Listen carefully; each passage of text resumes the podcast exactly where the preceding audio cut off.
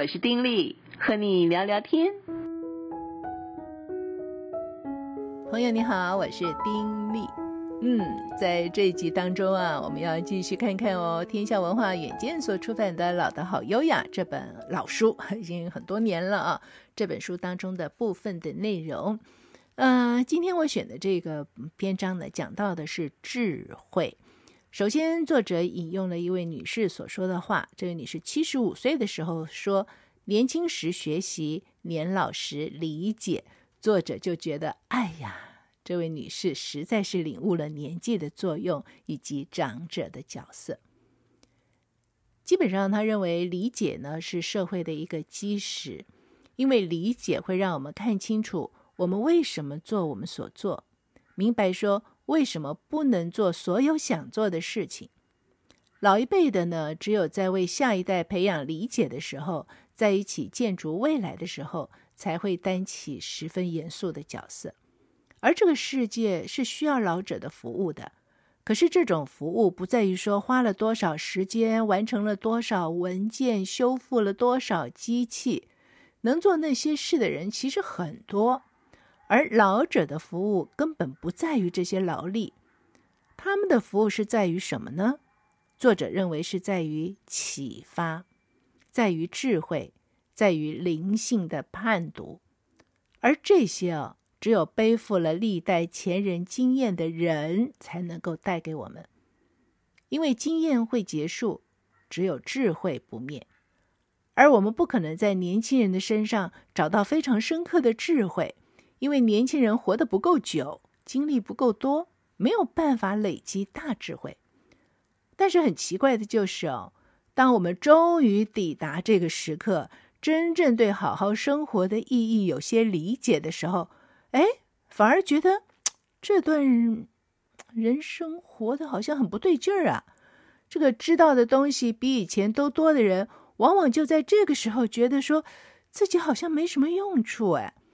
我们在人生的中段脱离了主流，不再去办公室，不再去店里了，或者是公车调度场等等等等，也不再负责会议了，也没有什么委员会的委员职责了。呃，孩子呢也长大成人离家了，也不必嗯有什么太重的家累了，等等等等。所以就开始怀疑自己在人生中到底还剩下什么角色呀？毕竟。曾经赋予我们地位或者是影响力的一切事物，好像都已经改变了，也都离我们而去了。你看，孩子长大了，自立了，他们会打电话，也可能会来探望，可是再也不怎么要求帮忙了。他们有他们自己的家庭、自己的财务，也不需要父母再给他们什么样的忠告了。公司可能会寄一些什么通讯啊给我们，可是我们的名字呢也不会出现在讯息里了。所以更进一步的是，我们可能根本不懂他们现在所用的语言，也不觉得自己还是公司的一员。事实上，我们可能根本搞不懂这些通讯里面到底在说些什么，因为隔断了嘛，对不对？离开了，真的就不清楚了。虽然自己不见得会讲出来，可是心里清清楚楚的知道自己还真落伍了。很明显的，就是我们的角色，如果还有角色的话，哈，就变了。但是变成了什么呢？目的是什么呢？如果没有自己的角色了，那我们在这个世界上还剩下什么呢？如果说现在的自己跟以前的自己，认为那么重要的事物是完全不相干了，那么我们对任何人还算得上什么吗？作者说，其实看起来就好像是那个脱壳的那一刻，哈，正是我们对周遭世界变得更加重要的一刻，因为我们已经超脱了作为可取代的一个部件的那种生命，我们以及我们所相信、所知道、所理解的一切。都变得无法取代了。我们的这些知识是独一无二的，是我们花了一辈子的时间发展出的一些观念，是没有办法用任何简易的技术程序取代的。这些都是属于灵魂，而当我们在这个职场上担任某一个职位的时候，没有任何一个职位是不能被取代的，对不对？其实都可以被取代啊。但是，当一个人步入到所谓的老年，离开了职场，然后已经去掉了某一些的所谓的地位、一些的这种名位的时候，哎，所拥有的是自己走过的人生，所拥有的是自己在生命历练中所取得、所理解的一切，这个反而都无法取代。所以啊，作者就说，现在的这种角色就是要活出我们对生命的发现。而智慧是我们的责任，只有在这个社会里面活得够久的人，才可以真正的说有洞见，知道说社会到底需要什么，也有能力指出社会不需要什么。他说别的不要提哈，光说这一点，脱离工作压力的人呢，可能是最理解工作压力对人类心灵影响的人。所以，上一辈的人至少能够向所有的人展示另外一种生活方式。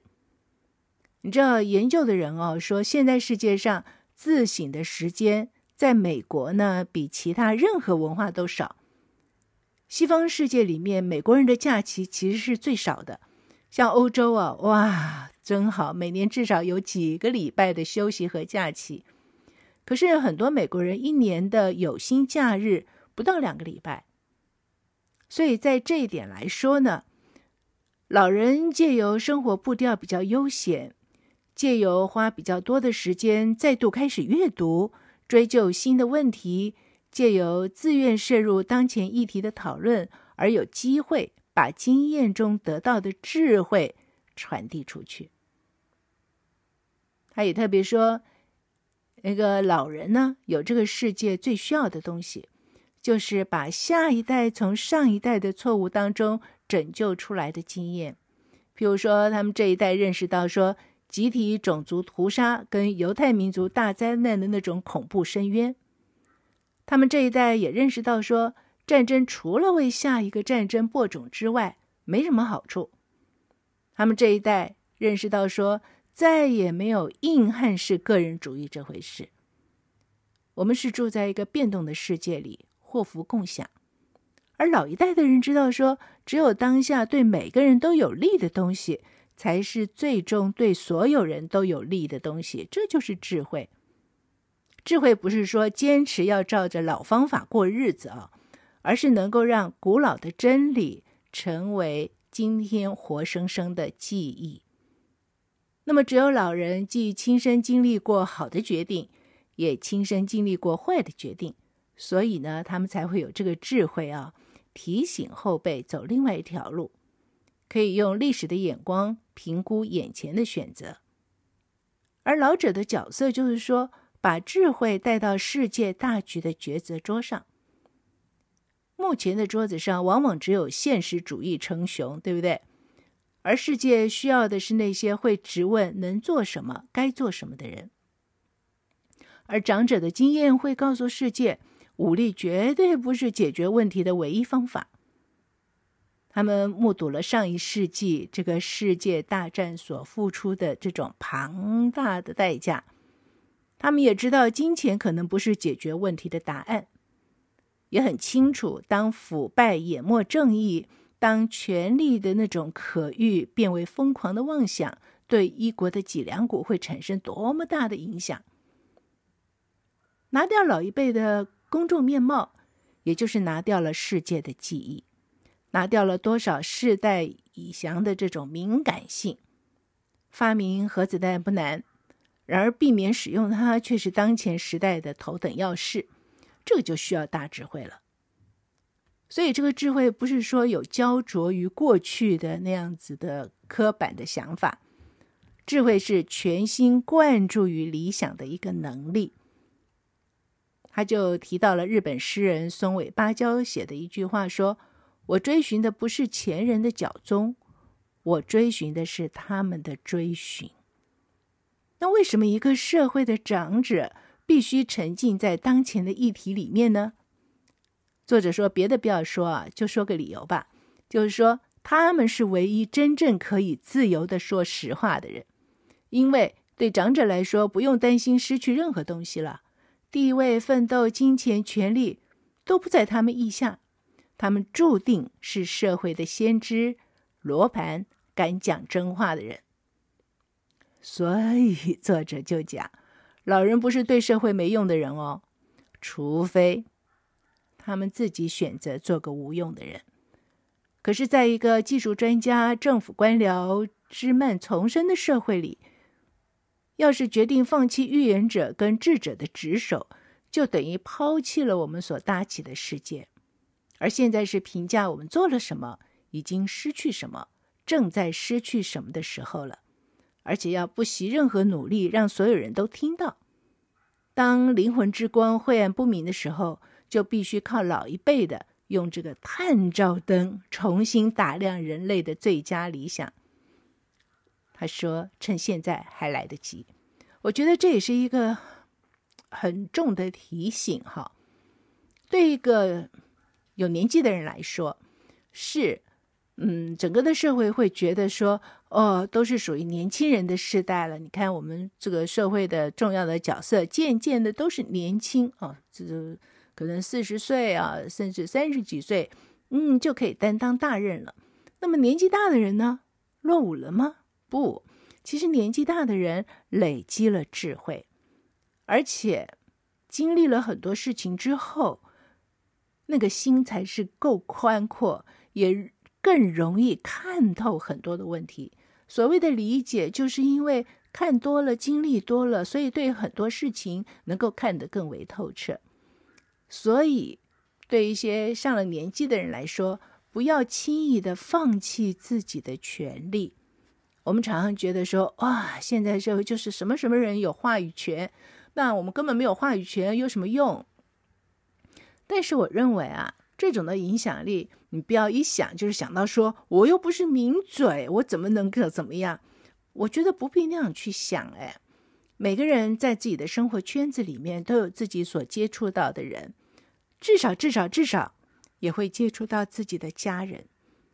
那么，就我们所接触的人，我们有没有放弃自己的权利？我们有没有在我们所在的人群当中，我们仍然把握机会，啊，去发挥我们的作用？在很多问题上面，我们能不能够？呃，用个更宽阔的，以我们过往的经验啊，所累积出来的这种眼光，去帮助或去引导年轻的人，能够对于问题有更深入的一个看法。我们会不会到了一个年纪之后，然后就自己觉得说：“哎呀，我年纪大了，讲话也没人听了，所以我干脆不讲了”，以至于放弃了很多的机会。也就是作者所用的词哈，他这用的词其实蛮重的，就是自己选择做个无用的人。我们要不要这样子呢？而他也特别强调，所谓这种年长者的智慧，不是说哦，我们就食古不化，就是要遵照以前的方式，什么什么的。不是，这个社会变得这么快，我们怎么可能都依照以前的方式呢？不是，可能是按照老方法过日子嘛。但是。很多的真理啊，很多的这种理念，它是不变的。那么，怎么样能够把这样子的一些的累积下来的智慧，能够传递下来，而且能够引导年轻人在这么快速变化的社会里面，还能够坚守所当坚守的，而对于。这种的变化，有一个更柔软的心去接受、去面对。好，除了这个之外，另外一个篇章呢，嗯，我想选这个篇章吧，讲到的是悲伤。他引用了培根的一句话说：“哈，老木头最好烧，老酒最好喝，老朋友最可信，老作家的书最好看。”你有没有同感？很有意思啊。都是老的好，是啊，至少就某一个角度来说是这样的哦。而变老的过程中，有一个东西会诱使我们安定下来，那就是我们开始依随着旧有的路去走，凡事都是走老路，不是因为我们没有办法找到新路、新地方、新朋友哦，而是我们觉得，哎呀，懒得费力了。认识新朋友，培养新想法，谈论新东西，还要学习一些新的规律，多麻烦呐！不但花精神，而且留神的事物都得增加。相反的，熟悉感会让我们觉得安心，对不对？而且呢，我们就循着老路走，也似乎向我们保证，我们所熟知的那个生命还在，很稳定，很安全，是不是？人都是好逸恶劳啦，真的是这个样子，所以我们就会把自己安顿在已经形成了惯性的朋友啊、食物、地方、计划、观念之中，这样觉得比较简单，还不只是简单哦，也让人觉得比较满足、安定。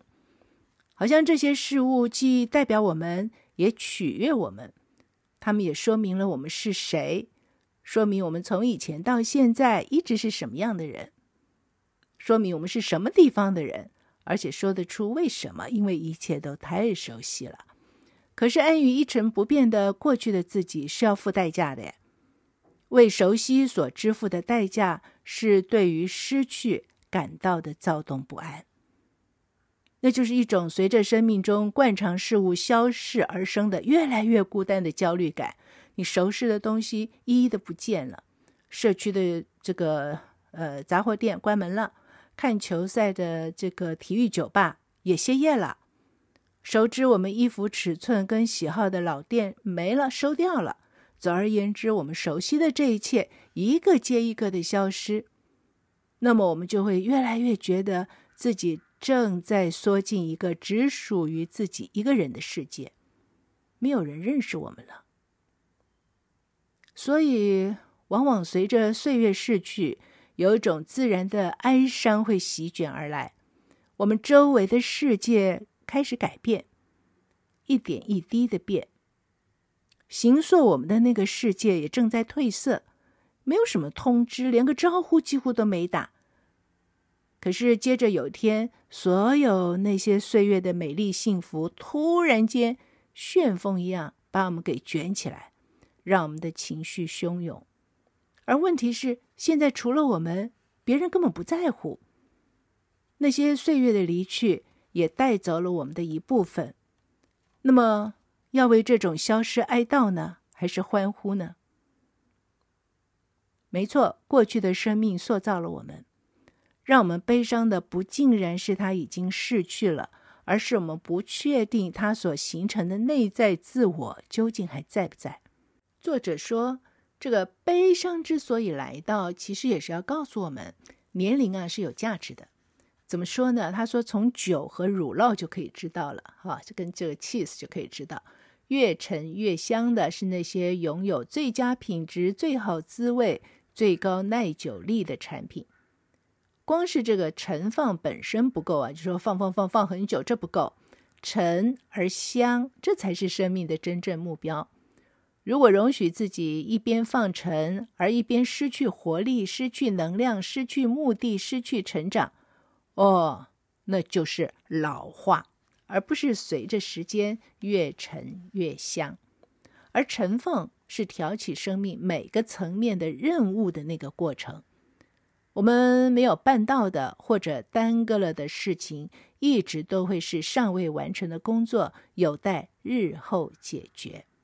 而生命的本意，就是要我们在独立当中成型，引领我们这个经历始于学徒，终于出师的这个过程，而进入成人。等到任务达成了，再带我们上升到人类社群顶端的正直、智慧长老的地位。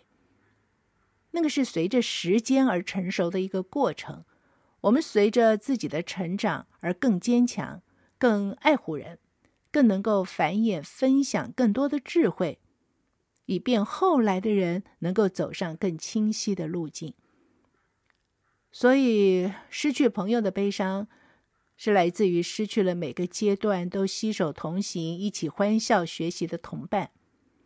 我们失去联络，他们搬了家，他们消失了，我们得自谋出路，或者是我们丢下他们去追寻更闪亮的诱惑，后来却发现没有任何东西比得上同伴，我们才会明白说，任何高山都爬得上去，只要有绳索把我们跟已经匹配的伙伴系在一起。年复一年，有些景象在心里面会不当的不断的回荡，而没有能够把握住的感情记忆就会随之隐现。最后，作者说，我们会一直记得一些英雄人物，那些崇高的理想，以及那些我们继承的一些善行美事。他们让我们年轻的意志集中于更高的目标，让我们感到灵魂广阔无边，啊、哦，好像是磁铁一样会吸住我们的心。他们后来怎么了？我们后来怎么了？我们究竟可不可能达到那个水准呢？当我们想的时候，很可能悲伤袭来，因为我们曾经希望自己在生命当中能够如此的纯洁、如此的无畏、如此的真实，跟那些英雄人物一样。可是不知道从什么时候开始，哇，我们的生活就变得太庞大、太复杂，所以在剩余的时间里面。生命还不能结束。如果我们想要效法前辈英雄人物所作所为呢，尽自己的力量让世界变得更好，那么没有了结的任务就还有很多，有太多的话等着说，有太多的东西等着教，因此没有悲伤的机会。还有那么多的事情要做，哪里有时间？而且也没有权利觉得悲伤啊！是当一个人年纪越来越大的时候，常常真的就会沉浸在某种的悲伤里面，而且很多时候真的就会觉得，哎呀，就是往日时光最好，什么都是过往的好。但是我觉得作者提了一个观念非常好，就是这个陈放的道理，越陈越香。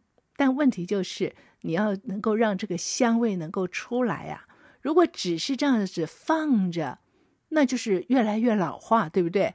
不是的，生命是越陈，但是越是要有这种馨香之味出来，这才是每个生命最美的地方跟它的一个本质。而我们的生命越来越老的时刻，我们有没有越陈越香呢？还是我们越老的时刻，我们只是让自己沉浸在过往的种种回忆当中，然后悼念，不断的悼念已经逝去的一切，而任凭眼前一切我们可做的事情全部都放手，全部让它就白白度过，什么事都没做，这就很可惜了，对不对？好了下次再聊喽此刻跟你说再会亲爱的朋友祝福你平安喜乐拜拜。